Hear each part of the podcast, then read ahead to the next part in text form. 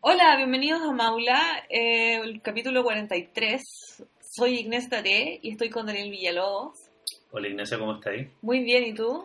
Bien, acá estamos. eh, con mejor sonido se supone. ¿eh?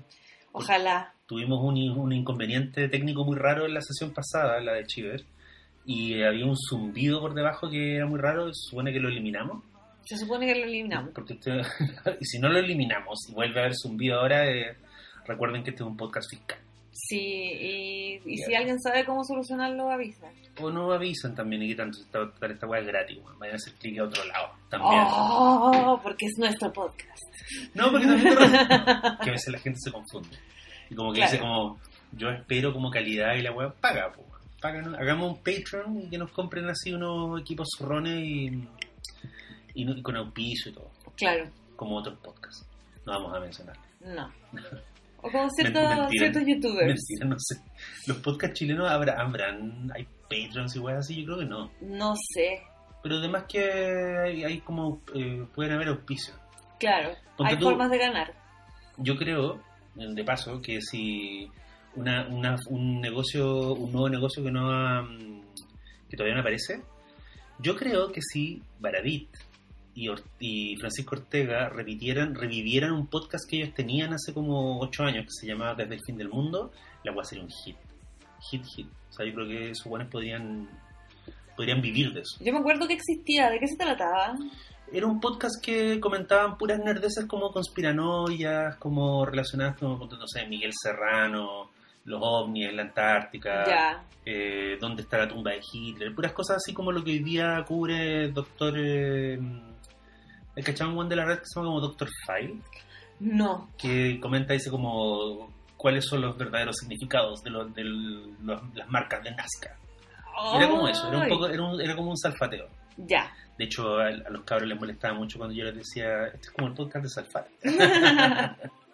Oye, pero vamos a lo nuestro. Eh, Sí, eh, ¿tú qué estuviste consumiendo esta semana?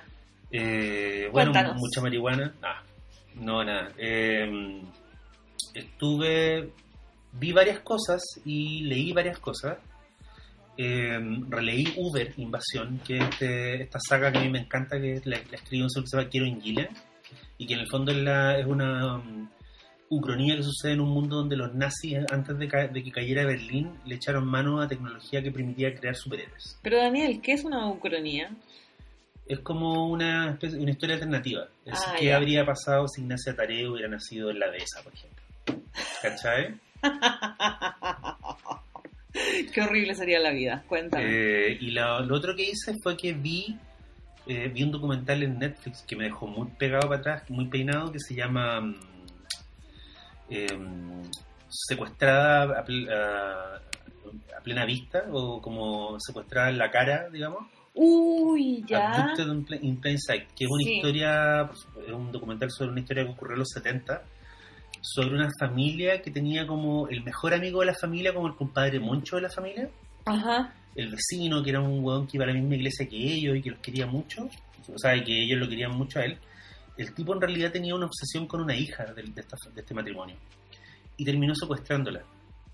Y ese es el inicio de lo que pasa, de todo lo que pasa, porque en el fondo de lo que se trata el documental no es del secuestro y del y de cómo lo capturaron, sino que se trata de una manipulación psicológica que este tipo ejerció sobre la familia que se extendió por mm, una década. Ya. Y en ese contexto, el- la obsesión y el abuso de esta niña a manos de este, de este weón, que es un villano a lo, a lo Aníbal Lecter, en realidad era como, eh, no quiero decir que, que fuera irrelevante, pero era una de las tantas cosas que estaban pasando. Ajá. Y un documental donde es similar a mm, un poquito como lo que pasó con Wild Wild Country, que es un documental donde empezáis a ver y decís, y decís como, oh, qué terrible, oh, me estoy weando, oh, conche tu madre, oh, no, no, no, no, no, no, no quiero seguir, no quiero seguir viendo esto. Ya. Eh, yo igual tengo guatadura, he visto muchos documentales bastante tortuosos, pero tengo que decir que este a mí me, me dejó un poquito, me dejó bien complicado. También en relación a lo que te estaba contando el documental y a la lectura que hacía de los, de los, de los personajes. Es como uno de esos, ra- de, de esos raros casos donde tú veis un documental y decís yo no concuerdo con la tesis. Ya. ¿cachai? No estoy Sí. de acuerdo con lo que dije, con lo que el documental dice del evento. Ya. Pero igual está muy bien, se puede ver en- se puede encontrar en Netflix. Y lo otro que vi fue Guerra Fría, que es una película polaca que está nominada al Oscar. Y, y es súper heavy porque Guerra Fría es como la versión 100.000 veces mejor de Nace una estrella. ¿Cachai? Es una, es una, mm, es una historia de amor que se extiende por varios años entre dos artistas, que son músicos. Y es una relación que tiene que ver con contexto político, que tiene que ver con, eh, con, eh, con esta época de la Guerra Fría donde, no sé, pues, donde los artistas como que se asilaban, Ajá. donde tú como que defectabas a Occidente y dejabas botada tu vida porque querías ser libre fuera del, de la cortina de hierro. Y en ese contexto ocurre una, una relación romántica que, que, puta, que es súper cruel y es súper... eh, es como... Hay un, hay un género muy bonito dentro del cine que hoy día está un poco mm, dejado de lado, de, de lado, que es el género de los amores perros, que tiene que ver con nuestro tema. Ajá. Porque esta historia como es, es como este subgénero de contarte historias de amor donde eh, ambas partes saben que se están haciendo daño, pero sin embargo persisten. ¿cachai? En el fondo son estudios de casos. Y Guerra Fría de alguna forma como que resucita el género y bueno, es una gran película. La encontré así brillante. Entonces encuentro que la gente que está viendo mm, la carrera de los Óscares y, no, y, y- y raya con Nace una estrella, que igual tiene sus méritos, Ajá. eh, pero que no ha visto Guerra Fría debería darse una vuelta porque yo creo que esta es la versión que, que debería quedar, ¿cachai? De esa imagen, de esa figura de los, los artistas enamorados y como que a través de la música expreso mi pena. En Guerra Fría está, la, está de verdad la, la versión de, de esa, de ese cliché. Entiendo. ¿Y tú en qué estuviste? Eh, estuve en la playa. Estuve en la playa varios días, Ya. así que como que no vi cosas, pero Bueno, pasemos eh, al tema entonces. estuve todo el rato como mm, buscando música para ponerla a mi familia. ¿Cachai? Entonces, eh, de pronto, como que yo pensaba, ¿qué música es lo suficientemente playera, pero que quiera escuchar como gente muy transversal, ¿cachai? Mi mamá, Ya. mis primas, mi sobrina. Y encontré Because the Internet de Childish Gambino, ¿Ya? que es un disco muy playero que tiene unas partes medias raras, como raras para la mamá. ¿cachai? Eh, pero que se goza mucho. Yo fue transversalmente amado y tiene una de mis canciones favoritas que se llama The Worst Guys, que sale Chance the Rapper. ¿Ya? Eh, y es un discazo. Como que este weón es un genio, en verdad. Es un, es un genio. Como que no hay nada más que decir al respecto. Y. mm, No, gran disco. Es el que viene antes del Awaken My Love, que es el último. ¿Ya? Y antes de, obviamente, This is America. Lo otro que me tiene muy contenta que cuando volví de la playa había capítulo nuevo de Hassan Minaj. Había Ya. vuelto Hassan Minaj y su jopo maravilloso. Hay que respetar un buen jopo, Porque a veces hay gente que, que se hace un jopo para hacer irrelevante su cara. claro, Y a veces hay tipos que se hacen un jopo para como reforzar la cara, es como un doble combo. Claro. No hay nada como un rostro bonito y un jopo. Eh, Hassan Minaj, sí, totalmente. igual encuentro que el jopo de alguna forma siempre deforma. O sea, igual alguien bonito se ve más, se ve más bonito sin jopo que con jopo. Esa es mi tesis. No me imagino a Hassan Minaj sin jopo. Puta, además que, o sea, pero no, pero en el Daily Show el tipo cuando partió no tenía ese el jopo gigante que tiene No, ahora. ahora tiene un jopo más gigante, pero igual tenía jopo. Esta es la conversación más peluquera que he tenido en mi vida, me encanta. De más. ¿Y sabéis qué? Me puse a ver el, el super. eh, la ¿Tazón? super. se- No, la super sensación que ha sido You. ¿Cachai esa serie? La del Stalker. La del Stalker. Ya, No me agarró mucho. ya. No. La estoy viendo porque quiero entender qué pasó ahí, por qué la estamos viendo, por qué la está viendo todo el mundo y, y qué es lo atrapante de esta situación. Ya. Y no sé, no sé todavía. ¿Qué más aparte de que la gente es bonita y que el weón es un stalker? No sé. Bueno, pero eso no, no, no, ya no se hizo esa historia en The Fall. Que, que en el fondo la gran vuelta de tuerca fue cuando todo el mundo se dio cuenta que Gillian An- Anderson se estaba enamorando del, del psicópata. Oh, no, no caché esa. Ya, The Fall es una serie sobre un asesino, muy guapo, que es Jamie, Jamie Dornan, Dornan. Ah, que- sí. Y que es un tipo que mata mujeres, pero tiene una familia, tiene una, tiene una esposa, tiene una hija, pero el weón se mete a casas de mujeres que, que son como siempre muy independientes y muy profesionales y muy liberadas, y las viola, las, las mata. Entonces Gillian Anderson, que es la, la, ¿La paca? la paca a cargo de la investigación, empieza a cachar que, que el buen es inteligente, empieza a deducir muchas cosas de él, y al final de la primera temporada, que es como uno de los grandes finales de temporada que, que, que yo he visto, eh, la mina mm, le cuenta el teléfono, Ya. lo llama, ¿cachai? Y el buen le contesta. Y la mina le dice, sé como un 50% de cosas de ti, eh, voy a saber el otro 50% restante y te voy a atrapar. Y se va a acabar esto, ¿cachai? Y voy a... Y te voy a... Y tú vas a pasar en una celda el resto de tus días y esa weá te lo prometo. Y el buen cacha que está cagado porque tiene detrás como este sabueso, que es la... Gillian Anderson, pero al mismo tiempo ella está, ella empieza a sentir que él es puta, lo más parecido a, una- a un hombre ideal en su vida. Ya. Sucede, Sucede. sucede. ¿Cachai el amor romántico? La- lo- los estragos del amor. ¿Sabes qué? No sé, tengo varias cosas que decir sobre el... tú- tú- lo que pasa es que este, este, mm, este capítulo lo vamos a dedicar, lo, lo hicimos, es una especie de spin-off de una charla que tú diste en el... ¿Cómo se llama? Café Literario. El café literario del Parque de Almaceda. Del Parque Balmaceda, sí. En Sí. esa sala estupenda que tienen que es como un búnker. Sí. Sí. Y diste una charla que parece que fue muy popular y muy asistida. Fue un hit. Fue un hit. Y tuviste invitadas y tuviste como, creo que en un momento como dilloqueaste, Todo. mostraste, mostraste películas. Terminó conmigo tirando el micrófono al suelo. No. Pero, era, eh, fue una mm, sesión dedicada a analizar, o tal vez más bien a demoler el, el amor romántico. No, eh, eh, fue bien bonito, fue harta gente y mucha gente terminó la jornada muy contenta. Ah, yo pensé que habían terminado llorando. No, no. Eh, habían unas caras ahí sufrientes, pero, pero la mayoría como que, no sé, se sintió como escuchada en una weá que es poco hablada. Eso me interesa, ¿el público era mayor- mayor- mayoritariamente femenino? Sí, sin embargo, me llamó la atención que habían hartos hombres, ¿Ya? más de los que yo esperaba. No, es que Ah, para tú empezar... que iban a ser puras mujeres. Es que para empezar ya había más, mu- mucha más gente de la que yo esperaba. Porque con Gonzalo de la biblioteca dijimos, no, 20 personas, si es verano, ¿cachai? Y llegaron como 60, un poco más. Oye, pero un hit. Hit, po. Sí. Entonces, em, El amor es un tema que convoca. el amor es un tema que convoca. Sobre todo en Sí. verano. Sí, no, y, y una de las cosas bonitas fue que como que un niño al final preguntó así como, bueno, yo tengo una hermana de 12 años, ¿cómo le enseño todo esto? Oh, Era un, ¿cómo se llama? Era un aliado. Era un aliado, ¿Ya? era un aliado que quería hacer un aliado con su hermana y fue como una nota hermosa después de que después de que hubo un mansplaining importante ¿Ya? que no podía faltar, por Sí, supuesto, por supuesto. por supuesto. De hecho, algunos rumo- se rumorea que más bien era un palo blanco. Me tinca.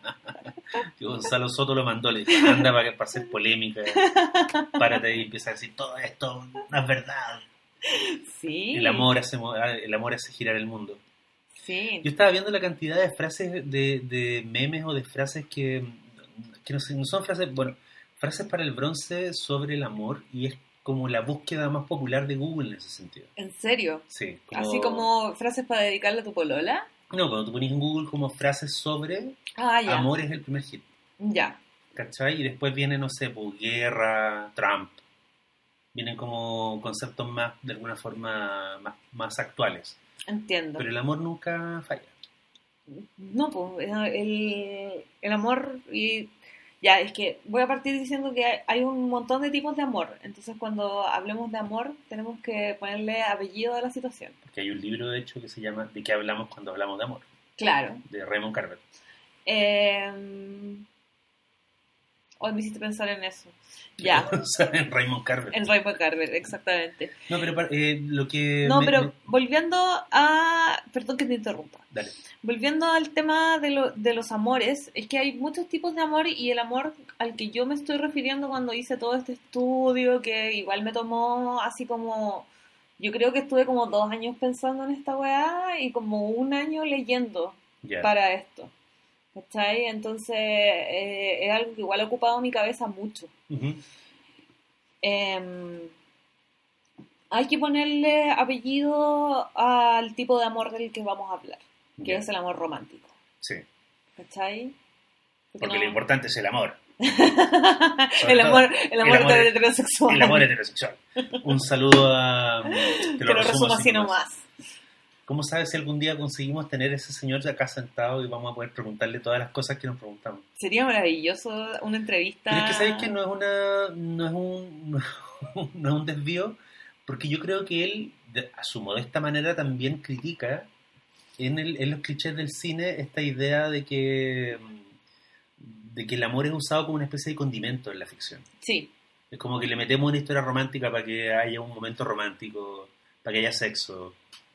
Incluso una ficción tan supuestamente desligada del amor como La Casa de Papel termina con un momento romántico, que es cuando el profesor se encuentra con esta mujer en el, como en la playa. Ay, sí, yo no vi la casa de papel, pero vi el te lo resumo así nomás de la casa de Es que yo no papel. necesito haber visto La Casa de Ya Papel. no necesito haber visto la casa de papel. Sí. Oye, ya, volvamos al amor romántico. Ya, bueno, el amor romántico es esto que como que nos llena a todos po, y nos pasa a todos, nos traspasa a todos. Es una weá que yo en la charla como que comparé con el capitalismo, ¿cachai? Sí. Porque es como más grande que más grande que nosotros mismos y sin embargo tenemos que vivirla. Y se nos enseña a no resistirlo. Se nos enseña a no resistirlo eh, y se nos enseña que es una weá demasiado importante en la vida, que es un momento muy pivotal de la vida, Claro. que es algo que tú tienes que buscar y algo que tú tienes que lograr para ser exitoso, Mm, para completarte como ser humano. Sí. Entonces, eh, es el seno de la familia, es el compromiso de que vas a tener buen sexo toda la vida, Es el, El- paso a la adultez. el paso a la adultez, el compromiso de, de monogamia para siempre. Eso me llamó, me llamó la atención cuando leía el texto que tú leíste, que me mandaste gentilmente.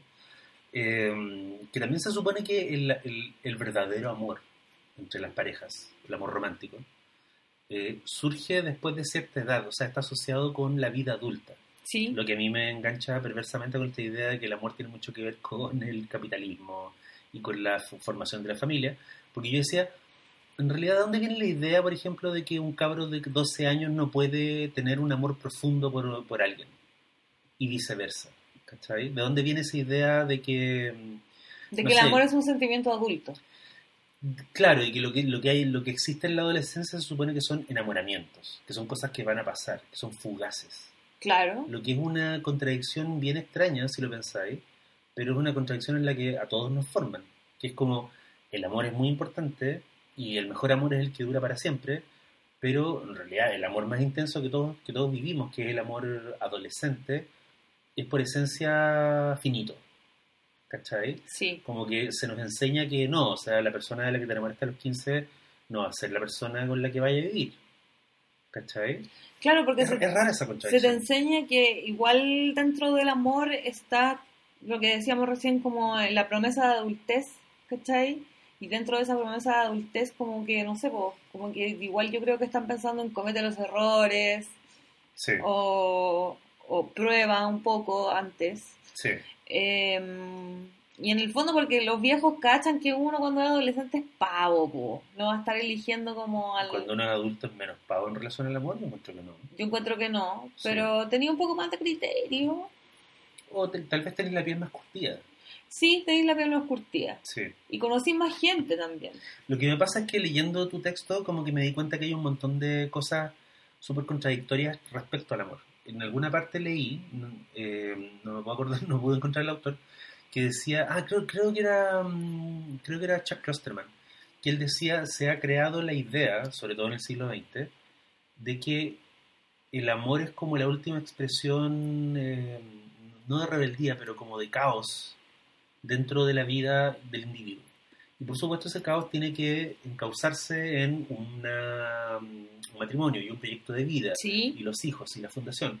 Pero el tipo decía, estamos, vivimos en una cultura, él es gringo, por supuesto, vivimos en una cultura donde todo es, donde se hacen grandes esfuerzos para que tú no te encuentres con el caos. Entonces, anda a un buen colegio, eh, ten un seguro, contrata un seguro médico, usa cinturón de seguridad, eh, no uses drogas, no hagas cosas riesgosas. Pero dentro de todo ese sistema se supone que cuando aparece el amor, con lo destructivo que puede llegar a ser, se supone que tú tienes que abrazarlo. ¿Cachai? Porque el amor te va a llevar a formar familia. Claro. O sea, el amor se presenta ahora como una situación de supervivencia de la especie. ¿Cachai? Eh, como que yo siento que el patriarcado como que todo el rato tiene que inventar como artefactos para mantener a la mujer oprimida y siento que el amor romántico es uno de ellos. Claro. Como que es un fenómeno que existe desde hace no tanto. Mm, Es una weá revol- post-revolución francesa que se termina de instalar post-revolución industrial. Eh, esta idea de que el amor es tan importante y que el individuo es capaz de tener emociones, por tanto es capaz de amar. claro. Eh, y también la idea de que tú puedes amar a quien quieras, no a quien te imponen. Claro, eso es una idea... eh, eso- es una idea Estas dos, esas cosas son Mm, ideas nuevas. Me gustó mucho ese apunte tuyo, que, que no hay que olvidar que es una idea nueva, en el contexto histórico, ¿cachai? Claro. Una idea que tiene menos de 300 años. Como de la de que tú te enamoras de alguien y esa persona se enamora de ti, y como que ese amor es, es, eh, es raro porque no te lo imponen, pero es involuntario. Tú no eliges de quién te enamoras. Ese es el mito romántico. ese es el mito romántico, pero algo que yo escribí fue como eh, si una persona nunca escucha hablar de amor romántico, Ujú, de ninguna forma, ujú. ¿esa persona es capaz de enamorarse y tener un amor fulminante? Yo creo que no, pero es capaz de tener un fuerte deseo por alguien.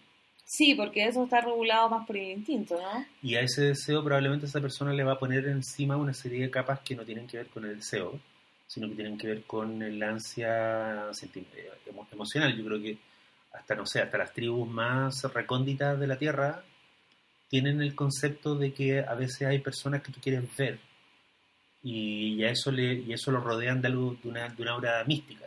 ¿cachai? Claro, Es como algo me pasa con esta persona que no me pasa con los otros miembros de la tribu. claro, ¿cachai? sí, Y eso podría entenderse como un tipo de amor romántico, supongo. sí, sí. ¿O no? Sí, se puede entender como amor romántico. Mira, te voy a leer la, la lo, lo- lo- como lo que es el amor romántico según todo lo que yo estudié y lo que terminé. Como que todo esto es súper yo, voy a decir. Como que no estoy citando tantos autores, es mucho de haber pensado caleta después de leer otras cosas. Ah, ¿cachai? pero entonces, esto, espérate, eh, pa- para que aclaremos el asunto. Tú, tú las- eh, aquí también tu experiencia personal, tú te has enamorado, Yo me he enamorado. ya, y has tenido amores adultos. Sí, yo creo, Y tú has sentido que, que, o sea, tú te has enamorado de gente que se ha enamorado de ti de vuelta, yo creo. Como yo creo. Yo creo que sí. Pero no estáis segura ahora. ¿Estabais segura en el momento? Sí, estaba segura en el momento. Es que esto es importante. Yo sé que cuando el amor se acaba uno duda de todo, pero en el momento uno, uno, o sea, tú has vivido situaciones donde tú dices esta persona me ama y yo la amo. Em, sí, Ya, o sea, es que eso es importante. Está, está tu experiencia personal también en el texto. claro, Ya, claro, pero eh, ya, esto es una cuestión que está, esto, esto es una cuestión que se repite en los textos como de las dimensiones del amor y es la que es la, ideal, la idealización del otro, la erotización del otro, el deseo de intimidad y las expectativas de futuro. Yo encuentro que eso es como lo que encapsula como... súper buen resumen. Sí, Sí, Eso, eso encapsula como la experiencia del amor romántico y lo que se espera del amor romántico y lo que más o menos se vive del amor romántico. ¿Por qué estoy tan obsesionada con el amor romántico? Eh, siento que es algo que se, se impone en la vida, pero que como que son puras expectativas y hay un delta entre las expectativas y la realidad que hace mucho daño. ¿Cachai? Yo siento que ese, como por ejemplo, hay gente que no sabe que está enamorada porque piensa que la weá que siente no es tan fulminante como lo ha escuchado, Claro. ¿cachai? Entonces dice, no, yo no, porque en verdad no lo siento tan intensamente.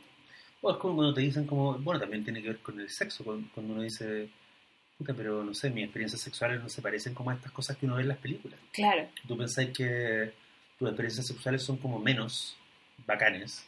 Y eso pasa mucho cuando uno es joven todavía. Uno cree como que poco menos que tenéis que romper la casa cuando culea. Claro. Como, no, weón. Pero es que yo encuentro que esa agua es súper tóxica. Ahí estoy, ahí estoy muy de acuerdo.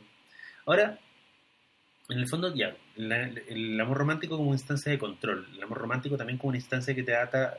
Yo encuentro que de todo lo que dijiste, lo clave para mí es eh, la proyección al futuro. Porque creo que eso es donde entra el control. Sí. Porque la idea de, ya, esto que tenemos tiene que durar. Sí. Y para que dure, tiene, tiene que perpetuarse ya sea a través de la producción de hijos o de un proyecto en común. Que un, a mí me interesa mucho como el ingreso del lenguaje de la mercadotecnia a las relaciones de pareja. Sí, es heavy. Es muy, encuentro que es muy loco. Cuando dicen, no, porque tenemos un proyecto y acá tenemos un- como un discurso y, y este proyecto involucra como el eh, que nosotros consigamos de- eh, ciertos objetivos dentro de este año. Y yo digo como el matrimonio como empresa, este- es- es- o la pareja como empresa. ¿Cachai? Es que el amor eh, es un trabajo. Ese es un excelente punto. Eso es algo que ¿El, yo no- el amor es una pega? No alcancé a exponerlo en, porque expuse muchas ideas y ya llegó un punto en el que dije, ya esto es mucho. Pero una de las cosas que también he pensado es que el amor es un trabajo. Porque uno llega de la pega a tener más pega. po. No llega a descansar. O sea, yo creo que sí, todos hemos estado en relaciones donde uno dice como esta va pega. Y de hecho a veces pasa que uno dice tengo que tomarme un par de días de descanso de este fin de semana con mi pareja. Claro. yo creo que todos hemos estado en esa situación. Pero yo también siento que eso no es necesariamente malo. La idea de que sea un trabajo, porque, o sea, uno, uno desde siempre ha entendido que las relaciones, o sea, cuando uno es chico cree que el amor es pura felicidad y puro amor y puro, y como, y puro placer, pero cuando te hacís viejo entendís que hay días malos y hay días buenos. Claro, es que cuando te hacís, cuando te viejo vais desmitificando el amor romántico en el fondo. po. Porque cuando estáis pendejo lo que te están vendiendo es el amor romántico, ¿cachai? Lo que te están vendiendo es esa felicidad desbordante, que no podéis más de felicidad desbordante. Claro. Eh, y te venden como esta, esta sensación que como que, te- que como que estáis elevado del piso. Y sabéis que eh, me parece súper relevante que lo comentemos acá porque es una weá que ha sido muy... Es una idea súper reforzada por el cine y por la publicidad y por la, La novela, música. la música, ¿cachai? Eh, es, un, es una idea que, de, de la cual los artistas se han nutrido mucho Mm. para producir. Sí. Entonces, eh, a uno como esa producción artística le llega de diferentes formas, pero también, te llega, también es una forma de aprendizaje de la vida. Entonces, eh, a través de eso, también uno cree que el amor es como in- intenso, más grande que uno, Y tiene que durar. tiene que durar como para siempre y Sí. ser monógamo. Lo que yo aprendí de chico era que el amor era una especie de golpe, era como algo que llegaba. Y de hecho estuve pensando mucho en, en- después de leer tu texto, de mm, cuál era la mejor definición del amor. Y creo que me acordé de algo que leí hace mucho tiempo, en una entrevista a Borges. Y de hecho el mismo Borges cita la fuente, pero no es capaz de detectar como el origen del poema. Que es, una, es una línea de un poema, eh, según Borges, de un poema de Kipling, de Rudyard Kipling, que es el tipo que escribió el, eh, libro de la selva, en el fondo. Ya, Eh, y para mí sigue siendo como una frase que resume mucho misterio alrededor de este asunto. Que dice, si no, me hubieran, si no me hubieran dicho que era el amor, yo habría pensado que era una espada desnuda. Y, y a mí me interesa mucho la frase porque, claro, si no me hubieran dicho que esto que me rompe, que me raja, que me hiere o que me hace sufrir es algo bueno y es algo deseable que se llama amor, yo, bueno, habría pensado que es una espada. Encuentro que es, es, es perfecta la, la definición de...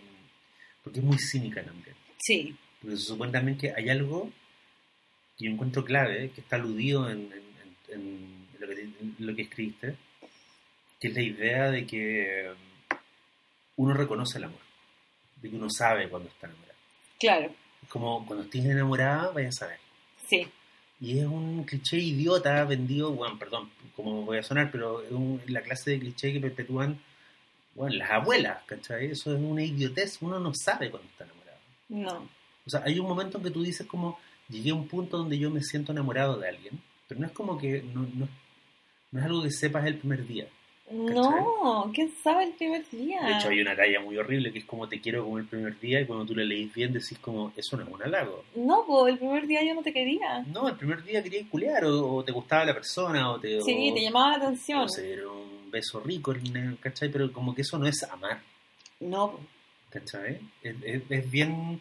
Y además es, lo que siempre he encontrado súper peludo del asunto, es, es como la cantidad de conceptos abstractos y la cantidad de futuro, de nuevo, el, el concepto del futuro, asociados a algo que está tan cerca de la libido, que es una weá súper animal, ¿cachai? sí. Y es cuando, cuando yo era chico y escuchaba a los adultos decir como, no, eh, eh, a esa mina yo no la quería, me la agarré nomás. Y yo decía, heavy, ¿cómo sabéis la diferencia? Y ahora que viejo, que tengo 44, digo, no estoy tan seguro de, de si yo veo, o sea, yo ahora estoy en pareja, estoy enamorado, yo puedo saber que estoy enamorado, ¿cachai? Pero así en abstracto, yo no sé si, yo no sé si eso es algo que se sabe de forma tan tajante. ¿cachai? El, el- como el, el abismo que separa el deseo del amor. Supongo que el deseo, porque el deseo también es demandante, el deseo también piensa en el futuro, Sí, ¿cachai? Y el deseo también es monógamo, es como yo quiero estar con esta persona y que esta persona no esté con nadie más. Para, mí no es una siempre. para mí es una weá muy poderosa. Sí, yo sé, yo sé que las cosas no son así para todo el mundo, pero al menos esa fue la, em, la versión del deseo en la que yo crecí. Claro, ¿Cachai? sí. Eh. Sí, que es la versión del, del deseo y de la súper pegada al amor romántico como desde eh, la hegemonía estadounidense de la, de la narrativa del discurso oficial. Ya. ¿Cachai? Como tenemos que reconocer que el amor es parte de- del- de- del imaginario más que nada gringo, más que europeo. ¿Cachai? Sí, Es como, es consecuencia de un... Es consecuencia de esa cultura, ¿no? Y que es una cultura que nació de un grupo de peregrinos, puritanos, Claro. que venían arran- arrancando de un país porque no los dejaban ser todos los puritanos que querían ser. nunca, nunca hay que olvidar eso de Estados Unidos. Sí. Mm. Entonces, nada, yo... eh, Ah, mira, te voy a comentar la historia, voy a comentar la historia de, de, de Zeus. ¿Cachai? Que eh, lo- Del compadre Zeus. del compadre Zeus. Los griegos eh, tenían este mito que decía que los humanos en verdad habíamos nacido con dos cabezas, cuatro brazos y cuatro piernas, y que alguien se mandó una cagada, no sé de qué tipo. Terrible de haber sido, porque Zeus los partió por la mitad. Claro. Y ahí es cuando los humanos nos volvemos como nos conocemos ahora, pero estamos incompletos todo el tiempo. Nos falta esa- la otra mitad. Esa es la media naranja. ¿Cachai? Esa es la media naranja. Sí. Y es una idea más... Tú mi complemento, mi media naranja. Claro, yo te quiero sin cruzar palabras. Ahí está. o sea, ¿quién anda tú a decirle a Faye que estaba citando a los griegos? Bueno, Claro. Se, se cae de raja. Te caes de culo, te parás y te vuelves a caer. Oye, pero eh, algo también que me, me llamó mucho la atención de tu texto es la es cuando tú habláis como de el amor como mecanismo de control. Sí, como de, digamos que no es una idea nueva, digámoslo, pero sí es interesante cómo le, le, le dais vuelta a esta idea de que, claro, se supone que el amor, o sea, el amor se usa para que la gente se estabilice, porque cuando alguien, y esta weá la, eh, la, la dijo hace mucho tiempo un escritor muy cruel que se, llama, se llamaba Ambrose Bierce, decía, cuando el hombre tiene una mujer, ya deja de ser libre. ya. Y cuando tiene hijos se vuelve un esclavo. Él lo estaba diciendo, digamos, en el siglo XIX, digamos, y, no, y, la, y la, el concepto al revés no se le ocurría, por supuesto, pero ocurre para ambos lados, yo creo. Sí, O sea, en el fondo la, la idea de que la familia te lleva a un montón de cosas que hoy día se consideran ser adultos, como por ejemplo empezar a pensar en comprar una casa, empezar a pensar en tu plan de salud, empezar a pensar en tu ahorro, porque tu hijo y la educación de tus hijos. Y yo siento que el, el- el palo, o la, la idea de la zanahoria y el palo, digamos. La zanahoria es el amor, el palo es el sistema. Ujú. Entonces te dicen como, Tú tienes que perseguir el amor y el amor te, y te vas a encontrar con alguien que te va a querer y va a ser especial y vas a querer estar con esa persona toda la vida. Y por supuesto lo que viene ahora es, Claro, ¿cachai? La estabilidad, entendida como integrarte al, a estas angustias sistémicas, Claro, por eso eh, el amor romántico se vuelve relevante después del- de la Revolución Francesa, ¿cachai? Porque Sí. cuando los individuos dicen como, ay, aquí estoy yo, como, eh, aquí estoy yo y soy capaz de sentir cosas, Yo en mis circunstancias. yo y mis circunstancias, Sí. ¿cachai? Entonces, en ese yo y mis circunstancias, eh, es más difícil que te impongan un marido o que te Mm. impongan una esposa. Sí. ¿Cachai? Entonces ahí se empieza a volver como la idea de que eh, hay una épica detrás de encontrar a tu pareja, Que es individual. que es individual, claro, que es individual y que te hace único también. Sí. Em, Un gran ejemplo, perdón, corto, un gran ejemplo reciente, o no, no sé si tan reciente, de, de, la- de- de esa idea en la ficción es Titanic, por ejemplo, ¿cachai?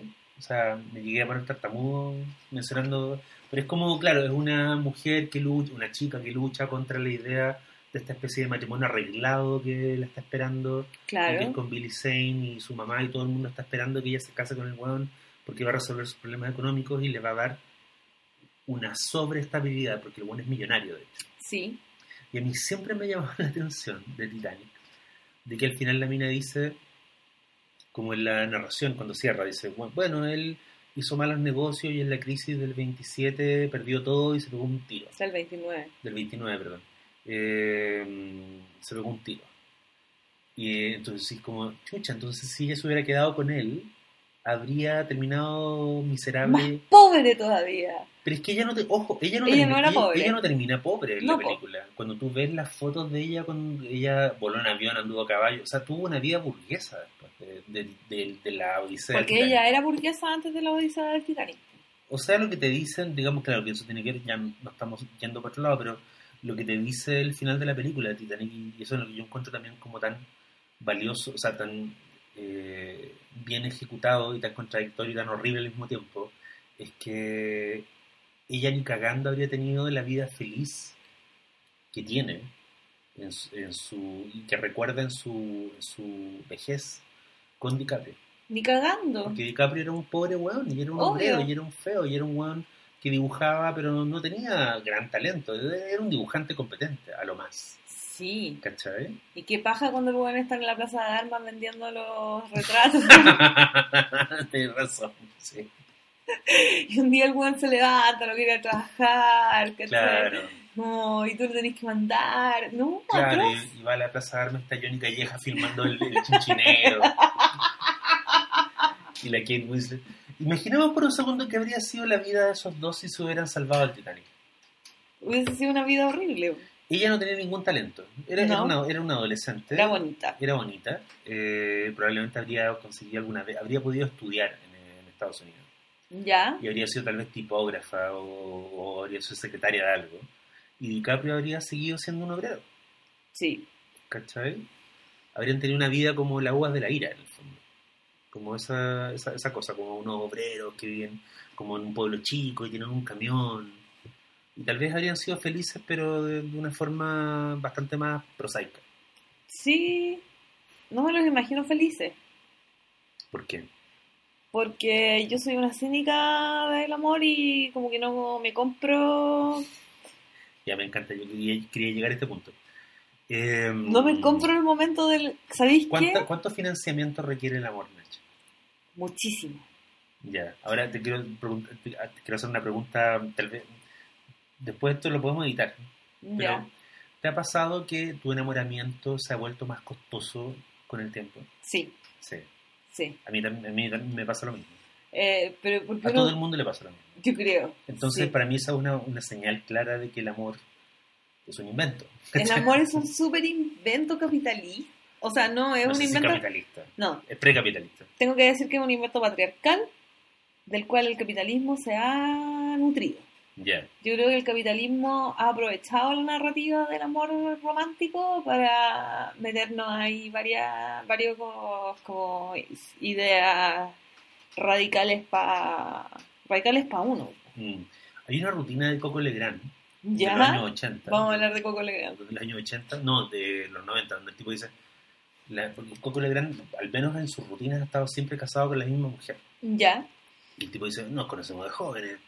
Y bueno, Coco Legrand, el Coco, el Coco, el Coco. Entonces el tipo dice, hemos estado casados de jóvenes y la he visto engordar, ella me ha visto engordar. ¿Cachai? Entonces dice, y nos hemos hecho viejos. Dice, y cuando éramos jóvenes yo le hacía un, una mm, pulserita de tela y iba feliz. Y ahora quiere que la lleve a Miami. ¿Qué pasó en el medio? ¿Cachai? Entonces, la rutina es divertida porque en el fondo lo que el buen se está riendo o de lo que está quejándose es de la necesidad de que los estímulos se vuelvan más fuertes Sí, para mantener la ilusión de felicidad. sí. ¿Cachai? Los primeros meses de romance, sobre todo cuando, cuando eres joven, eh, puta, que la, que la otra persona te compre un helado ya es como una cosa emocionante. Claro. Pero después de 10 años de que te compren helado es como ya helado. Ya es que hay dos cosas que se me, se me cruzan. Ya. Dos ideas que se me cruzan. Una El helado el helado, que siempre es bacán. Em, y hay helados mejores que algunos amantes. por supuesto, Digámoslo. digámoslo. Eh, ya, me hiciste perder la concentración, ¿te das cuenta? Eh, mm, el amor romántico, yo lo estaba... ¿Qué, estaba, qué, qué iba a hablar, Daniel? Coco Legrand. Coco Legrand. El- el- el- la pulsera. Ah, ya, ya, ya, ya, ya. ¿Por qué necesitamos estímulos más grandes cada vez? Por un lado está el tema de, de que uno se, vuel- se va volviendo más pudiente y, por ejemplo, carretear también es más caro que cuando uno era chico, po, ¿cachai? Cuando uno era cuando uno era universitario, O sea, si tenéis suerte. cuando uno era universitario igual carreteaba con dos lucas. Claro, ese es el mito. Ese es el mito. Sí. Y lo lograba. Yo lo lograba, por lo menos. Ahora no lo logro ni cagando. Sí. Ni cagando, no, no, con dos lucas a dónde voy. Ya, pero también eso, eso no tiene que ver con la juventud, porque si tú, o sea, que el Calderón no carretea con dos lucas, nunca carreteó con dos lucas. Ya, pues aquí el Calderón hay que regalarle cristales Swarovski en la segunda cita. po. ¿Qué son los cristales Swarovski? Son una weá brillante. Ya. Pero no son como unas imitaciones. No sé, a la gente le gusta. No sé, yo no, no le regalaría una imitación a Kid Calderón. Yo no le regalaría nada a aquel Calderón. bueno, ya, volvamos al. Pero en el fondo, esta especie de carrera armamentista, como de hace 20 años íbamos a la plaza y estábamos contentos, y ahora tenemos que ir a París, ¿cachai? Para, para volver a sentir como el, el envión del principio. A mí me lleva una pregunta que es como, ¿por qué el amor, por qué la gente no se separa cuando se acaba el... como el primer... Es que yo creo que la gente vive varios amores en su relación. Sí. Eh, es que mira, hay un tema que también tiene que ver con algo así súper biológico, que el amor como que te hace secretar dopamina, ¿cachai? ¿Ya? Entonces hay gente que eh, tiene diferentes formas de absorber la dopamina. La gente, hay gente que la absorbe súper bien y esa gente como que en general para el romance es gente piola. ¿Cachai? Pero hay gente que, la, que, que no la absorbe o que bien absorbe poco y a, a medida que va creciendo absorbe menos. ¿Cachai? Eh, hay diferentes combinaciones de absorber más, absorber menos Ujú. que se te, se- se te pueden cruzar eh, y que van a tener que ver directamente con qué tan arriesgado haría en el amor. ¿Cachai? ¿Ya? Como porque necesitáis más dopamina, eh, así apuestas más arriesgadas para que la sensación de amor sea aún más fuerte. ¿Cachai? Eh, la, mm, la psicóloga y antropóloga Helen Fisher, que Sí. sale en varias partes y que la hemos comentado. que vino a Chile. vino a Chile y la hemos comentado acá por- a propósito de otros documentales y otras cosas. Eh, ella se dio cuenta que mm, el amor en el fondo enciende como las mismas partes del cerebro que te enciende la cocaína, ¿cachai? Entonces cuando, bueno, no solo el tema de que uno cuando se desenamora tiene que curarse como de una adicción como al copete o a la cocaína misma, ¿cachai? Pero que también está este tema de que hay gente que necesita más amor que otra, Sí. ¿Cachai? Y tiene que ver con, con eso, con la, secre- la secreción y la captación de la dopamina, ¿cachai? Entonces, eh, A mí me parece sospechoso algo que puedes regular con pastillas. ¿Sabes? Como... O digamos lo que se dice siempre que los alcohólicos son, son malas parejas, no solo porque sean, obviamente son malos amantes, sino porque en realidad la satisfacción la están teniendo en otra parte. Sí, ¿Cachai? sí. O sea, como que no, no son... O sea, hay un montón de personas... Para, es- para- parece que para amar bien tienes que cumplir muchos requisitos. Sí, yo creo que la única... O sea, es que yo creo que... No creo en amar bien, ¿cachai? Yo creo que esa weá no existe. Pero amar con- sin dañar. Ya, es que mira, en el amor romántico yo creo que no existe. En el amor, por ejemplo, platónico, Ya. que... eh, pero el amor platónico verdadero, no el amor platónico como se entiende ahora, el amor platónico del que habló Platón mismo, Ya. que es este amor que uno siente como en la amistad, ¿cachai? Porque es el amor como más, más sutil, pero también más intenso y más prístino que puedes sentir, que es el amor fraternal, porque es una admiración mezclada con respeto, con una serie de virtudes común, en común, eh, que como que no se, no se manchan, porque la amistad eh, permite esta situación de amor como perfecto. ¿cachai? Una Claro. unión entre las almas. Igual también eso es otro tipo de mito, porque uno sabe que la amistad se acaba cuando te aburrís, Sí. cuando tenés un amigo que te aburre. Entonces, ¿cómo sabes qué? Está bueno.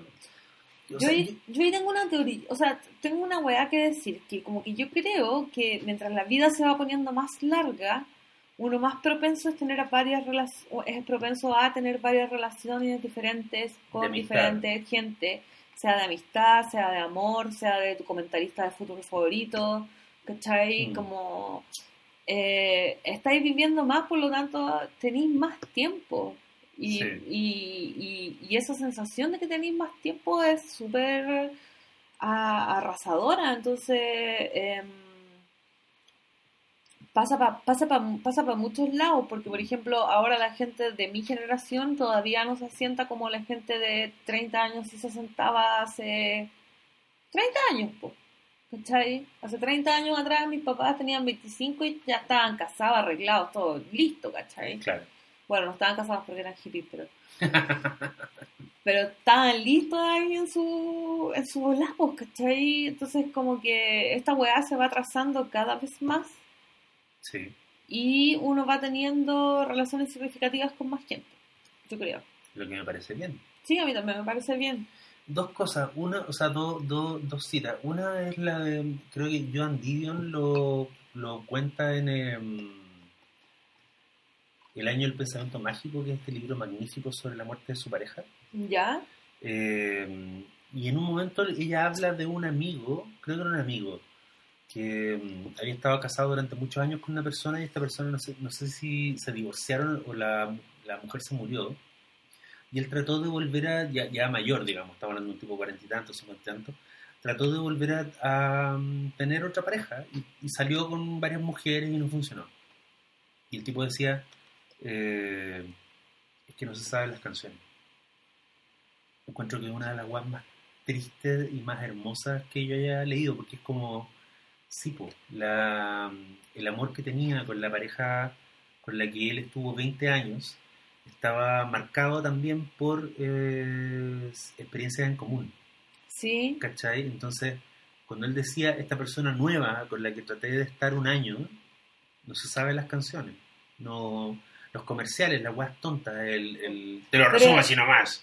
pero eso es ¿Cachai? amor romántico, Por ¿cachai? supuesto, y, pero es hermoso igual, es hermoso el dolor de la pérdida, porque a él le vendieron que había un tipo de amor que él tenía que tener, Ujú. ¿cachai? Y es hermoso el registro de esa, de, de esa frustración, ¿cachai? ¿Cachai que a mí el, el amor, otra cosa, otra cosa que me hace mucho dudar del amor romántico es como lo épico que tiene que ser. Sí, Como que todo es muy épico. Eh, bueno, otra cosa que me hace como dudar mucho y pensar mucho en el amor romántico es lo mal que nos hace cuando termina. sí, ¿Cachai? Nos hace un daño así irreparable a personas. O hay personas que no, se, no superan gente y se ponen así a huevonas, po. ¿Cachai? Así, me voy a salir del libreto para decir eso. Pero no, yo encuentro que hay gente que se pone súper nada por el ex, ¿cachai? O porque terminó cierta relación, entonces... eh, ¿Tú alguna vez te has puesto huevona por un ex? Sí, chan, chan, chan. sí. Ya. ¿Y cómo se te pasó? ¿Cómo, cómo, ¿Cuál fue el momento que tú dijiste como, oh, ya no, ya no estoy a huevona por un ex? ¿Hubo alguna señal? No, por eso yo creo que a través, yo creo que la manera de pasearse el amor romántico es a través de la realización personal. ¿Cachai? Yo creo que la, la realización personal es la forma de entrar al mundo del amor y del amor romántico con mejores herramientas para sortearlo. Mm. ¿cachai? Eh, yo creo que como que todos los, los momentos en los cuales como que me me he desenamorado han tenido que ver con momentos de, de realización personal profunda, donde yo he dicho como, oh, descubrí esto nuevo de mí, o, Sí. o a través del dolor descubrí que yo soy capaz de entenderlo todo y soy un alma, Claro. no sé. El otro ejemplo, o sea, el, el otro, el otro como momento de, de, mm, amor romántico que siempre me, me llega muy profundo es, una, es un momento del jardín del lado de José Donoso, que es una novela sobre una pareja que lleva, de chilenos que están exiliados en España. Digamos, esto es una novela de dictadura. Eh, y él es un escritor fracasado que no puede terminar su novela y como está ahí, le duele y trata de hacerla y no resulta. Y la mujer es una mujer muy paciente que lo quiere mucho, los dos son muy cuicos, chilenos cuicos en España. Ujú. Y eh, en un momento, hacia el final de la novela, alguien le pregunta a la mujer, ¿por qué seguís con este weón? Como, puta, no es un despojo humano, pero es un weón que vive pensando en los pajaritos, que es un fracasado, que se demoró, no sé, muchos años en terminar una novela que después nadie quiere publicar, ¿cachai? Entonces es como un desastre todo. Y la mina dice, eh, yo para él soy la... ¿Cómo se llama este cuadro de Goya? Que es una mujer como echada en una... La cama? maja desnuda. Soy la maja desnuda, ¿cachai? O sea, eh, a pesar de, todo el de todos los estragos que ha hecho la- el tiempo en mí y en mi cuerpo, eh, él me ve y ve a la mina que él deseó hace 20 años. Y no sé, pues, una toalla en el cuello, en, en la cabeza enrollada, o el ojo pintado y, y aparece. Entonces ella dice, cuando yo lo pierda, esa mirada sobre mí va a desaparecer. Nadie me va a volver a ver así.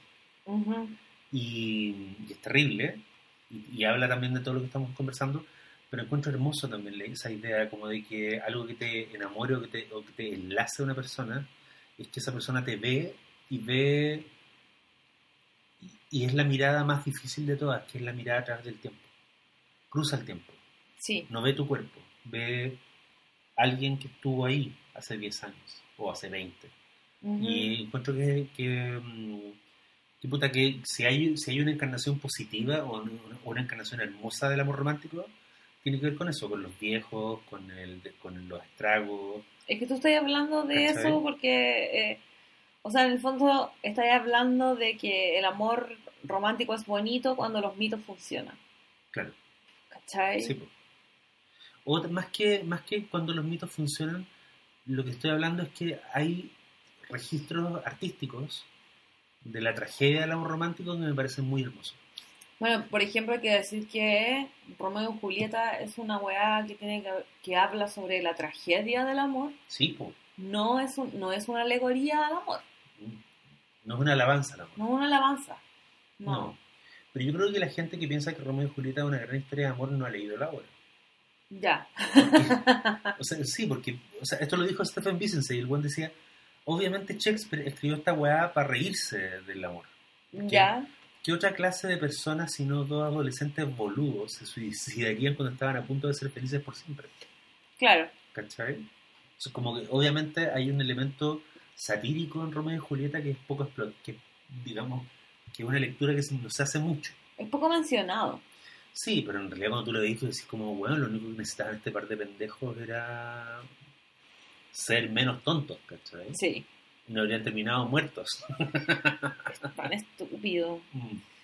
¿Hay alguna, hay algún, eh, alguna ficción amorosa que te parezca respetable?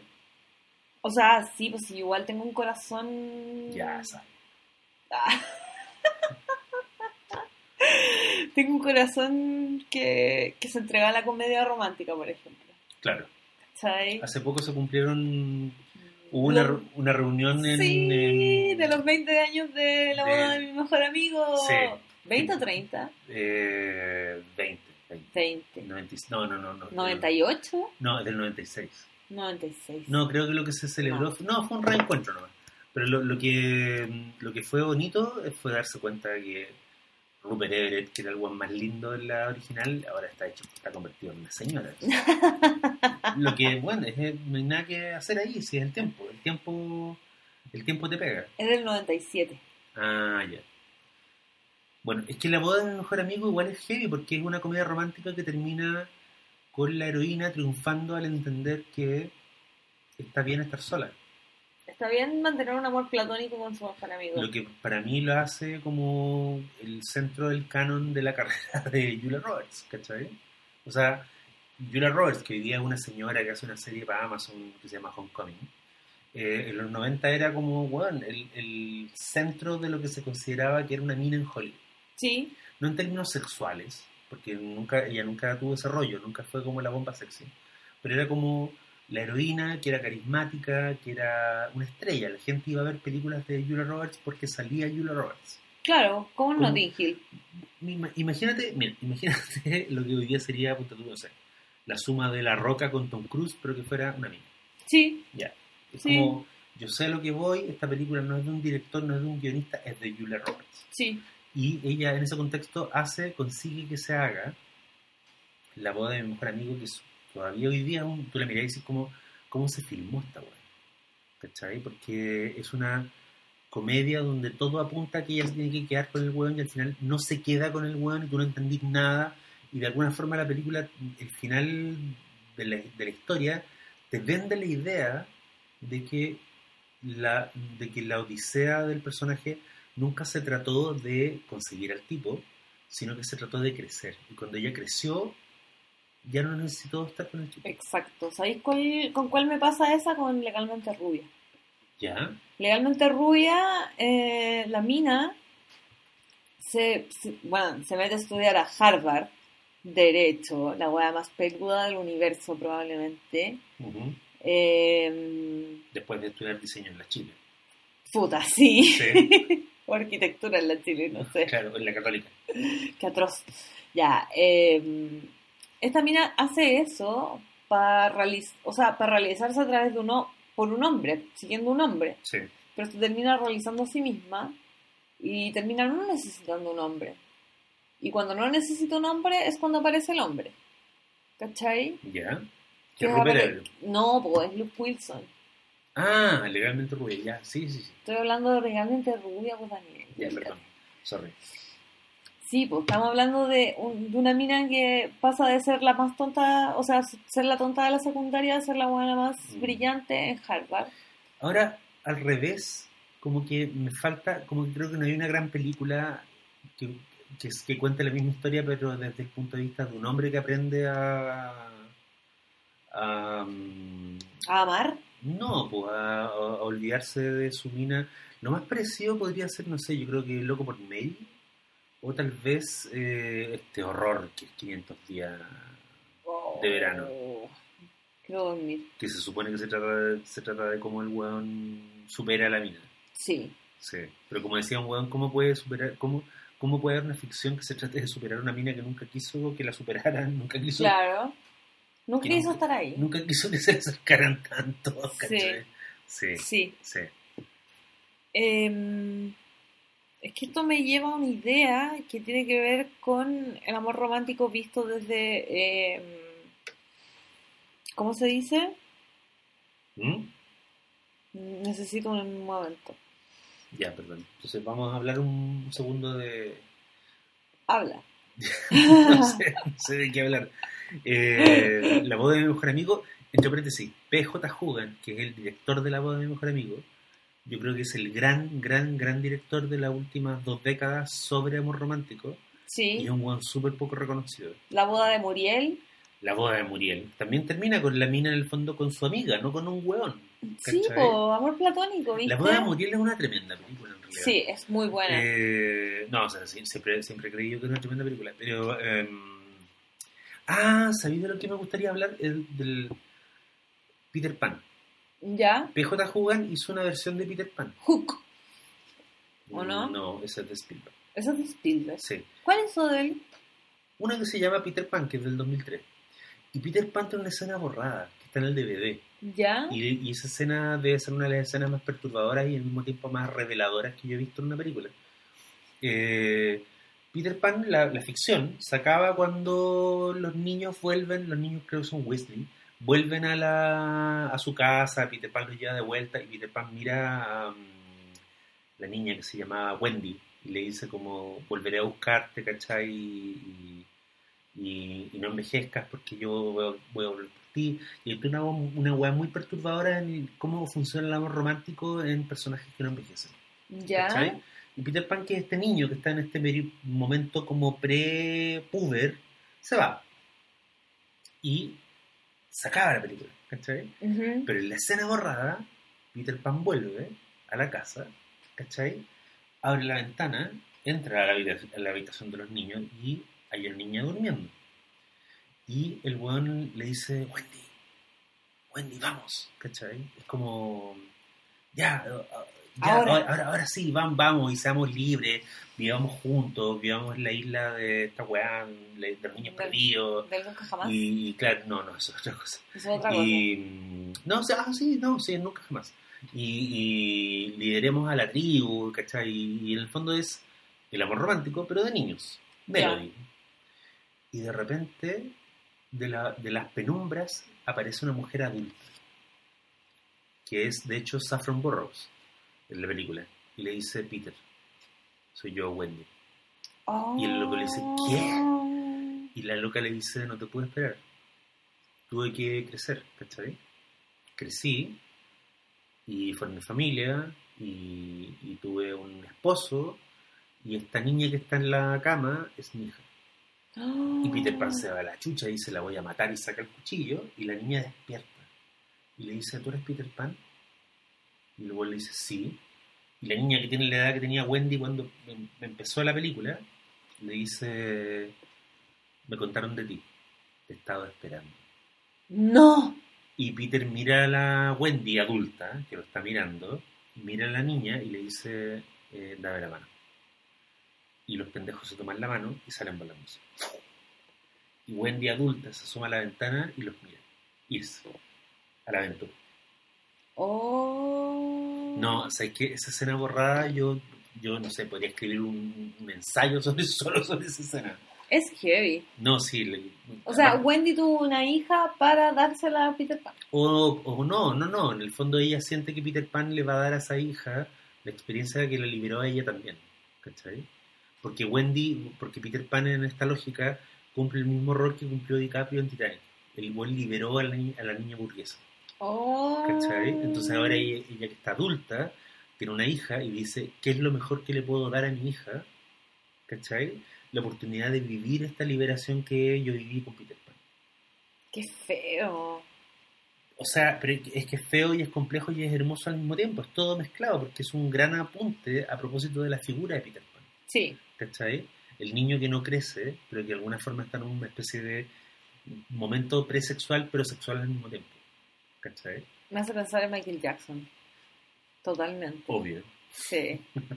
Que no, no, sí, pues no, esta película es del 2003, así que Michael Jackson probablemente la vio en su cine privado. Terrible. Terrible. Oye, ¿te acordaste lo que quería decir? No, no me acordé de lo que quería decir. Ya, Así que sigamos hablando del amor romántico. ya.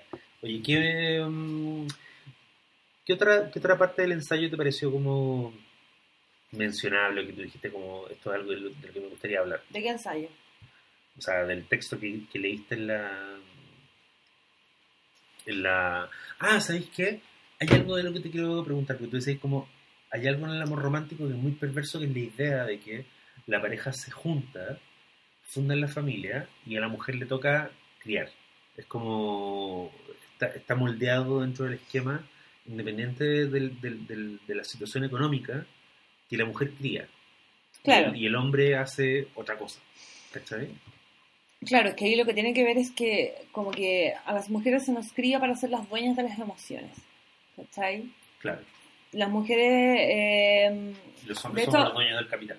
Claro, el, el mito del amor inicia, se inicia, del amor, amor, no del amor romántico, se inicia cuando se cree que el- la- los humanos se vuelven bípedos, por lo tanto las caderas se, se, achican y lo- los humanos estamos menos tiempo en el vientre de las madres, por lo tanto cuando nacemos nacemos más como más inútiles, po, más inútiles, básicamente. Entonces la mamá tiene que cuidarnos y la mamá nos amamanta y es en ese momento donde el cual se produce como un intercambio que es tan mágico y no sé qué, bla, bla, bla, no sé, no soy mamá. Eh, se, se- se produce este intercambio donde está el amor, ¿cachai? Entonces como las mujeres somos las encargadas de criar, somos las encargadas de la emoción en la familia. Sí. ¿cachai? En cambio, los, los hombres son criados para mandar, para tener posiciones de liderazgo, para ser como el seno de la familia, en el fondo. Pero el, el seno visto como desde, el, Para ser el desde la idea productiva capitalista, ¿cachai? para ser el weón que trae la plata. Porque es el hueón que trae la plata, pero en el fondo la mujer también está haciendo una pega con su madre más importante que la cresta, pues. ¿Cachai? Sobre todo si hay crianza de por medio. De hecho, ¿te acordás de un comercial de Ambrosoli que el osito de Ambrosoli como que tomaba el metro de vuelta de la pega Sí, y llegaba a la casa y que él lo estaba esperando? La osita de Ambrosoli con los hijos, después de que el weón había hecho feliz a un montón de gente dándole un caramelo. Incluso en esa weá, en ese comercial que fue muy popular, Mm. porque la gente lo encontraba a la raja, eh, yo decía como, weón, no sé por qué tengo que saber que el osito de Ambrosoli tiene una familia. sí. ¿De qué, qué me están diciendo con esto? Es que ese es otro tema que... Lo ¿Por qué tenemos que saber que Santa Claus tiene una señora Claus? ¿Qué significa esa? Se supone que los enanos, de, que los duendes del, del- del- de la fábrica de Santa Claus son sus hijos. ¿Por qué, te- por qué tiene que haber una pareja? Yo ¿Cachai? tampoco lo entiendo y yo creo que tiene que ver con que el capitalismo necesita que nos reproduzcamos para mantenernos como fuerza productiva, ¿cachai? Eh, Para mí está, para mí sí. está ahí. Y hay varias autoras que repiten que el amor romántico es una weada de la clase media. ¿Cachai? Es un tema que tiene que ver con la clase media y porque la clase alta se casan entre ellos más que por amor, por conveniencia. Y la clase baja también hay un, como un tema de conveniencia, pero de otro tipo que tiene que ver más con la supervivencia. Claro. Claro. Yo te quería mencionar que quizá la historia de amor más hermosa que conozco está en una, obra de teatro que se llama Hechos Consumados, que es una obra de Juan Rodríguez, fallecido. Y Hechos Consumados es una historia que sucede como en una parte de una noche. Y es un mendigo que la obra parte cuando despierta una mujer. Y el tipo que está con ella, y está como en un descampado, en un peladero, y hay una fogata y están ellos dos. Ellos dos y un tarro. Y el tipo le dice, te saqué del río, te tiraste al río, ¿cachai? Te saqué y te estoy secando la ropa. Y en el fondo empieza la, la conversación. Ujú. Y yo leí Hechos Consumados muchas veces. Cuando, cuando estaba en la universidad y después cuando ya estaba en Santiago. Y, y para mí siempre, siempre fue como una metáfora sobre el capital, una metáfora sobre la lucha de clases, sobre no, no poseer un terreno, todo lo que tú queráis. Pero yo nunca entendí que Hechos Consumados es ante todo una gran historia de amor, de un amor que sucede en una noche, hasta que la vi montada, hasta que vi la obra en un montaje que hizo Alfredo Castro Ya. con eh, José Sosa y Amparo Noguera. Y ahí cuando la vi, fue como, concha, esta weá, además de todo lo otro, es una gran historia de amor. Qué heavy. Y me acuerdo que me- porque yo dije como el amor de gente fea, gente vieja, gente que no tiene plata. Entonces, por lo tanto, no hay todas estas cosas que tú has dicho en el ensayo Sí. respecto a, lo que se supone que se espera del amor, acá no corren porque cuando estáis tan, tan, tan, tan al margen, nadie viene a fiscalizar que tu amor cumpla estos puntos, ¿cachai? Claro. Entonces tu amor solo existe por esa noche, ¿cachai? Tu amor solo es, no tiene proyecto, no, tiene no, no hay futuro, no hay promesas, no hay como eh, 14 de febrero y vamos a ir a Madrid y, y nos vamos a casar y vamos a tener hijos, no hay nada. Solo hay amor. ¿Cachai? Que en este caso, bueno, sí, es un amor heterosexual, pero podría no serlo. ¿Cachai? El amor que importa. el amor que importa. Pero podría no serlo, y la obra funcionaría igual. ¿cachai? Entonces hay un momento muy hermoso, donde después de que han hablado mucho rato, eh, ella le dice, eh, sí, él, él, él me dijo un día que no tenía ningún brillo y se- fue. ¿Y por qué no lo fuiste a buscar? Y ella le dice, porque a la fuerza no es cariño. Claro. Y de ahí le dice, y aparte que uno, una necesita amor de verdad, no, no ve que uno está, una está viviendo de verdad. Oh. Encuentro que ese es uno de los textos más hermosos que yo he visto en una obra de teatro. Y tiene que ver con esa idea de que a la larga lo que uno detesta no es el sentimiento del amor, lo que uno detesta es la mentira. ¿Cachai? Que, el- que la agua se tenga que mantener en base a una estructura patriarcal o capitalista, como lo que, lo que le quieras decir, es, tiene que ver con el hecho de que en algún momento el amor se vuelve falso y sin embargo tiene que mantenerse. Porque hay un proyecto. Sí. ¿cachai? Pero el amor en sí, es esa, esa, esa cosa que surge al, al ori- en el origen, yo la encuentro hermosa, la encuentro noble, ¿cachai? Lo que yo encuentro no noble es que se le pida a esa cosa que sea como el combustible para algo que es un esquema. Claro, es que ahí está ahí, está ahí especificando súper bien la, la diferencia entre el amor y el amor romántico. Ujú, ¿Cachai? Porque el amor romántico es esta, esta narración, Claro, ¿cachai? Más que, para mí, más que una emoción, más que un sentimiento, es una narración. Y es la narración de cómo tenemos que comportarnos para vivir, claro. ¿cachai? Monógamos, hetero, como con la misma persona toda la vida y vendiéndola que somos felices, etcétera. Mm, Consumiendo, ¿cachai? Etcétera. Entre otros. Ahora, una, una última cosa que... eh, ahora aparece algo que yo, yo creo que es una encarnación de un concepto muy antiguo, pero ahora se le llama poliamor.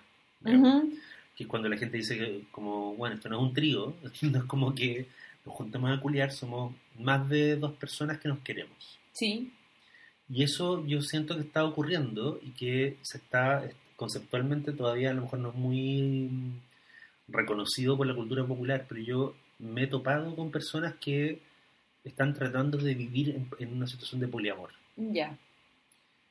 ¿Qué opináis de eso? Opino que es... O sea, a ver, para muchos se presenta como una opción como novedosa, que te va a sacar como de estas prácticas, pero no, pues porque así como tú vivís el amor romántico con uno, lo puedes vivir con dos, con tres, con cuatro, con siete, con veinte. El problema no es el número. El problema, claro, el problema no es el volumen, ¿cachai? Eh, sin embargo, sí es una bonita salida como a hartas cosas, pues, porque, por ejemplo, la crianza se hace más fácil, eh, la toma de decisiones, el, el mantenerse es más fácil, Ujú. ¿cachai? Mantenerse es más fácil entre tres que entre dos. Sí, pues. Entonces es- está eso, pero em, también el poliamor puede ser como una excusa para el consumo de cuerpos, ¿cachai? ya. Em, ¿Tú tienes un problema con eso? para nada. Eh, no, pero em, como que es, es- es uno le dice poliamor de repente como a, a tirarse a la chuña, ¿cachai? Ya. Bueno, yo entiendo No. que ese no es el, que no es el concepto acá. No es el concepto, no, no. Claro. No, que No. la- es la gente que está diciendo la idea de que solo puedes tener estar enamorada de una persona es una construcción capitalista.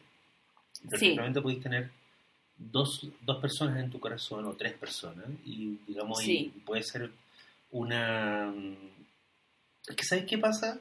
Lo que yo creo que pasa con el poliamor es que le puso nombre a algo que tal vez ha ocurrido informalmente muchas veces Ujú. en la historia. Y yo creo que ha habido muchos casos en que a veces hay grupos de personas, tiene que haber ocurrido en los 60, en las comunidades hippie, donde en el fondo la gente dijo, bueno, somos un- algo que no es una pareja, somos más que una pareja, y tal vez hay sexo entre nosotros, y hay, y hay relaciones, y hay amor, pero en el fondo esta weá no tiene un nombre, lo va a tener algún día, pero esta weá no es lo que la sociedad dice que tiene que ser. Claro, Eso tiene que haber pasado muchas veces. En ese sentido, a mí me parece súper valioso el polimor, ¿cachai? Porque es como una vía de no hacerle caso como al discurso oficial. Claro. ¿Cachai? Es Es, un- es una, un- es una una- mini revolución. Es una ruta. Sí, Claro, es una sí. ruta revolucionaria en cuanto al amor. Que a mí me da mucha curiosidad porque creo que falta, o a lo mejor existe y yo no me he dado cuenta, no, no, no estaba con las antenas paradas, falta tal vez un- una historia o un análisis o una historia oral de lo que fue, eh, el, puta, no sé, los Pokémon en Chile. Totalmente. ¿Cachai? Creo que lo que pasó con ese grupo etario, con esa generación, con ese que fue un lote de cabros, eh, fue mirado muy a huevo y fue muy bastardeado por la tele, ¿cachai? Por los medios. Y yo creo que ahí había. mm, Ahí ocurrió algo, y la gente que lo vivió, como ocurren todos estos fenómenos, la gente que lo vivió, lo vivió de manera muy intensa. Por bobo que se hubiera visto desde afuera, cuando, lo- cuando los viejos fachos de Providencia decían como, ah, son un montón de pendejos feos, mal maquillados que se tiran a, a- a tomar, Vino, a tomar vino y a atracar. Y, Sí. y decían como, qué pen. Y yo decía como, weón, yo a los 15 me hubieran dicho, métete a un movimiento donde la weá es como escuchar eh, reggaetón, tomar vino y atracar, era como, weón, ¿dónde firmo? El paraíso. Bueno, entonces como que tiene de malo eso. Y sin embargo fue muy bastardeado, fue muy mirado en menos, yo creo que porque no tenía ideología, Puede ser. no había discurso, Puede solo experiencia. Claro, pero también porque es una es un acto de rebeldía frente al discurso del amor romántico. Y frente al discurso del buen gusto, También. que a mí me parece súper relevante en el tema, en el fenómeno de los Pokémon. Era como, era como, eran, o sea, ha- hagamos la lista de los calificativos. Eran chulo, eran rasca, eran chano, eran como, bueno, todas las palabras feas se Sí. aplicaban como a la idea del Pokémon, ¿cachai? Y yo creo que por ahí pasó mucha gente que vivió algo que fue a lo mejor no ideológicamente no consciente, pero que fue muy intenso. ¿Cachai? Sí. Y ahí veo también como una especie de huella, o, o no sé si una, tal vez una semilla, pero fue algo, un momento que yo digo, para esta gente tiene que haber sido importante. Independiente que dentro de la idea, de, de- como de estas fiestas, hayan pasado cosas que no eran eh, legales, ¿cachai?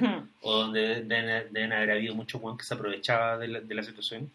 Aún así, yo creo que el, dentro del- de la idea de los Pokémon, yo que lo miraba siendo ya un buen viejo cuando ocurrió esto, fue como el 2005, yo decía, ¿cuál es el problema? Porque la gente está tan enojada con estos ¿cachai?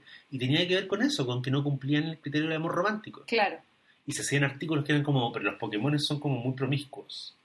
Promiscu- esa era la palabra, Promiscuidad. Promiscuidad. Sí. Era como la promiscuidad de los Pokémon. ¿Qué Pero pasa, se qué daban pasa con el- besos nomás.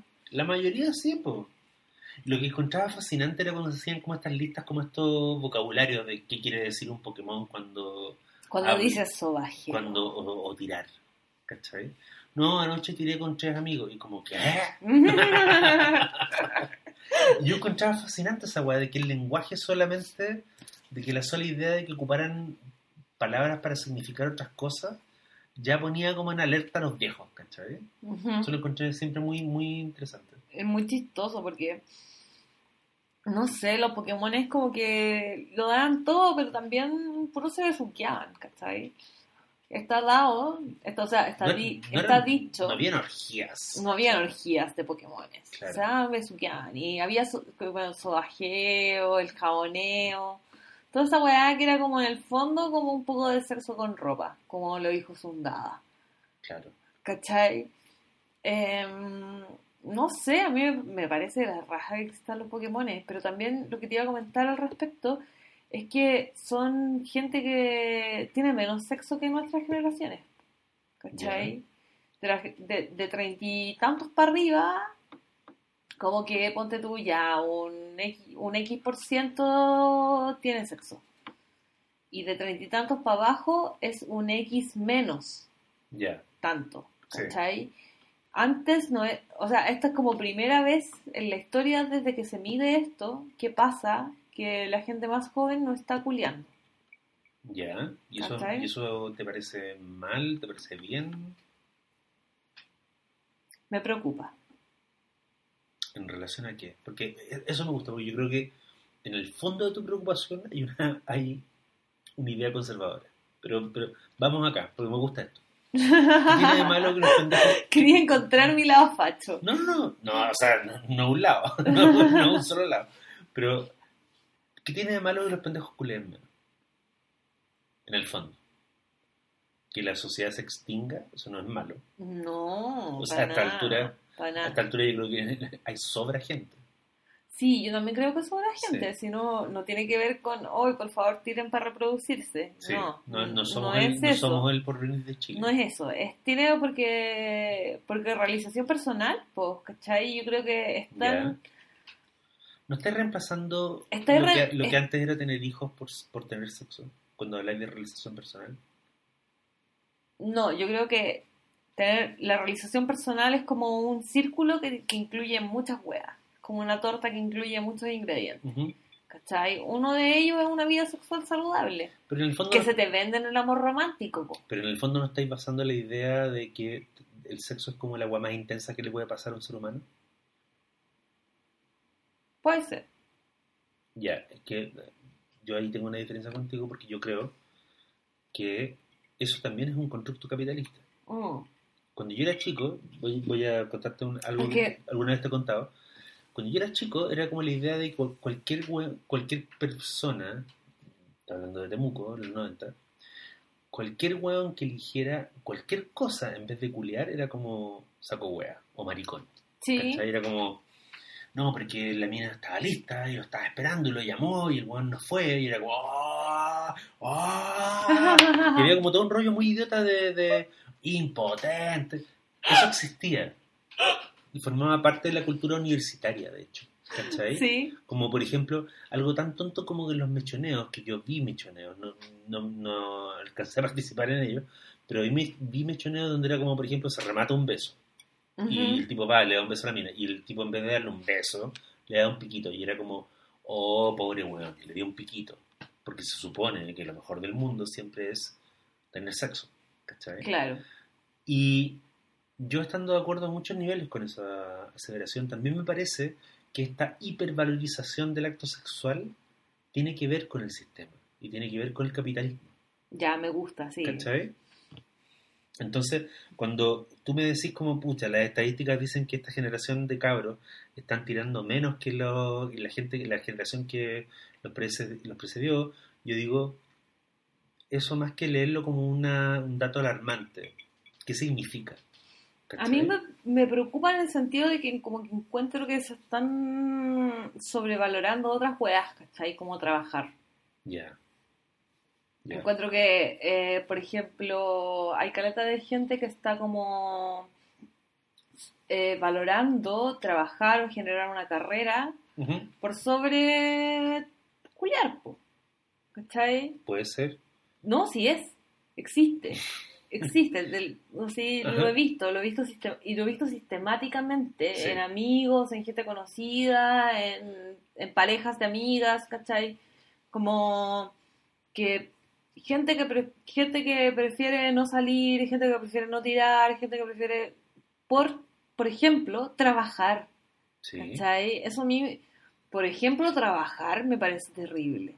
Pero Porque que si fuese- pero depende de qué es lo, si que- fuese por qué es lo que defináis por trabajar. si por ejemplo, si fuese por ejemplo ver películas, yo diría como, ya lo entiendo, porque ver películas es bacán. O ver una, una gran película versus un mal polvo, igual uno lo piensa. Por supuesto, Sí. o sea, Sí. yo me pongo a ver la mala película, el toque. La mala película. Porque, a ver, si me, me, me decís como, oye, tenéis la oportunidad de un mal polvo y tenéis la oportunidad de ver por 500 veces Bridget Jones. O de fin. O decir, no, pues que... Sí. o- Otra cosa. Esa ahí tení- eh, ese, ese es un debate muy duro que no podemos tener al, eh, al aire, pero es como. ¿Cuán, ¿Cuán buena tendría que ser la cita para que le ganara a un visionado de The Thing? ¡Oh! Me encanta ese parámetro. No, pero un parámetro, claro, en el fondo, como que es un parámetro que todos deberíamos tener. Sí, Como, esta cita va a ser mejor que repetirme mi película favorita. sí. Y como que si no, entonces no. Me gusta. Pero a lo que voy es que tal vez el, el- el- el- mi punto es el siguiente. Y estoy hablando desde así, una opinión, como decía Bolaño, una opinión de bar. No tengo ¿Ya? ninguna estadística para apoyar esto. Tal vez la generación más joven está teniendo menos sexo porque no está teniendo sexo a cualquier costo, Ujú. ni está teniendo sexo en cualquier circunstancia, ni a toda costa, lo que me parece en el fondo bien. Si es en esa, si es en ese espíritu, a mí también me parece bien. Ujú. ¿Cachai? Pero hay otros espíritus que están apareciendo que a mí me parecen del mal. po. Por ejemplo, esta idea de que tenéis infinitas opciones, Como Tinder. como Tinder, por ejemplo. ¿Cachai? Las infinitas opciones te hacen tomar malas decisiones. Mm, Está probado. Sí. ¿Cachai? Eh, no sé, como... Y esta idea de que siempre va a haber algo mejor Mm, en el horizonte. ¿Cachai? Que ahorita hay gente que pololea y pololea pensando que es un rato porque viene algo mejor. Mm. No sabe qué es, no sabe cómo es, no sabe qué va a estar encarnado, pero es algo mejor. ¿Sabéis qué? A propósito de esto, eh, hace unos años, no me acuerdo el nombre del político, pero hubo un político que estuvo metido en un lío sexual, porque él luego le mandaba fotos pilucho a una mina y ella le mandaba fotos piluchas a él, y tenían, tenían como una especie de romance virtual. Ujú.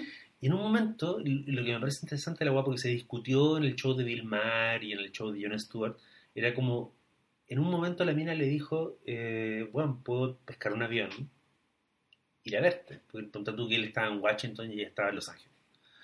Y el le dice, no, ni cagando, ¿cachai? Mándame las fotos. Y eh, todo el mundo decía como, oh, pobre buen enfermo. Y yo decía, eh, ya, yo no empatizo con lo que, con lo que a él le gusta, pero ¿por qué, por qué, por qué nos reímos del weón? Es que no hay nada de qué reírse. Yo Porque se encuentro supone que, que, su, su, su líbido estaba en otro lado, ¿cachai? hay, hom- hay gente que disfruta como de este tipo de relaciones platónicas. Claro. ¿Cachai? Ya lo platónico entendido por lo platónico moderno. Eh, donde como que mandáis fotos y ya, pues, Sí, ¿cachai? O tenéis sexting y ya. sí. Eh, también una forma de no pegarse el SIDA súper efectiva. Tienes razón. No lo había visto de esa forma, sí. una ser. forma de no, embara- de no embarazarse súper efectiva, Sí. ¿cachai? No sé. Mm. Oye, ¿tienes algo más que decir de esta... mm, Tengo muchísimo que decir. Yo creo que tenemos que hacer como un capítulo 2 sobre esto, pero más adelante. Ya, Para más Eso. adelante. Pero que es súper conforme con, conforme con todo lo que dijimos ahora. yo creo que tal vez podríamos hacer el capítulo 2 alrededor de una película o un libro. Por favor. Yo tengo, un sí. can- tengo una, una candidata, ¿Cuál? lo voy a decir al tiro. Mi libro favorito, el libro que yo he leído más veces, digamos que no me lo sé de memoria porque no puedo, pero un libro que quiero mucho y que me parece además un libro muy relevante sobre las relaciones humanas y que en el fondo es un libro sobre el amor que se llama eh, En brazos de la mujer madura de Stephen Vicensey ¿Ya? y es un libro al que yo siempre termino volviendo porque en el fondo no es, es un libro erótico pero no es un libro sobre culiar, es un libro sobre por qué la gente se enamora, Ya. ¿cachai? Ujú. Y tal vez la segunda parte podríamos hacerla girar en torno a ese libro. Ya. Démonos una vuelta. Démosle una vuelta, porque también yo creo que podría ser frente a algo más simple como una película huevona. ¿Cachai? Como cómo perder un hombre en 10 días. No sé. Que cumplió 10 años hace poco, ¿cachai? Ponte tú, po. Oye, ¿quién habría pensado cuando McConaughey, cuando, que el, el Ah. McConaughey de esas películas, ¿te acordás de Sí. eh, Failure to Lunch? Que es esta película con la Sarah Jessica Parker, que era un buen que vivía con los papás y venía ella como que lo- ¿Ya? sí. ¿Quién iba a pensar? El buen de Sara o el buen de las novias de lo- la lib- libreta negra, como la, la- los fantasmas de las novias pasadas. ¿Quién iba a pensar que ese weón, cuatro años después, iba a estar haciendo True Detective y iba a estar convertido como en un dios de la weá? Solo su, solo su esposa. ¿Tú A través del amor romántico. ¿Tú cachai que en Hollywood eso le dicen The McConaughey's? Sí. Weón. Sí. Wow. Matthew. Sí, Matthew. Ya. Oye, a lo mejor probablemente en la próxima sesión eh, vamos a mencionar algo relativo al Oscar. Pero por cierto, va a ser muy periférico porque The Thing no se ganó ni un Oscar. No. No, y The Thing nos importa más que cualquier ceremonia culia. Por cierto. Sí. Y voy a decir culia, porque es mi podcast. Eh, ya estoy conforme con lo que hablamos este capítulo sobre el amor, pero como que nunca termino de hablar del amor.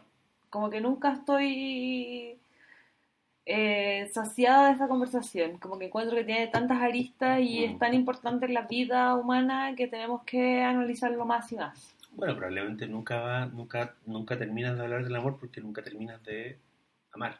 Ah, Chan, chan, chan. eso es amar. No, eso es mentira. ya, eso.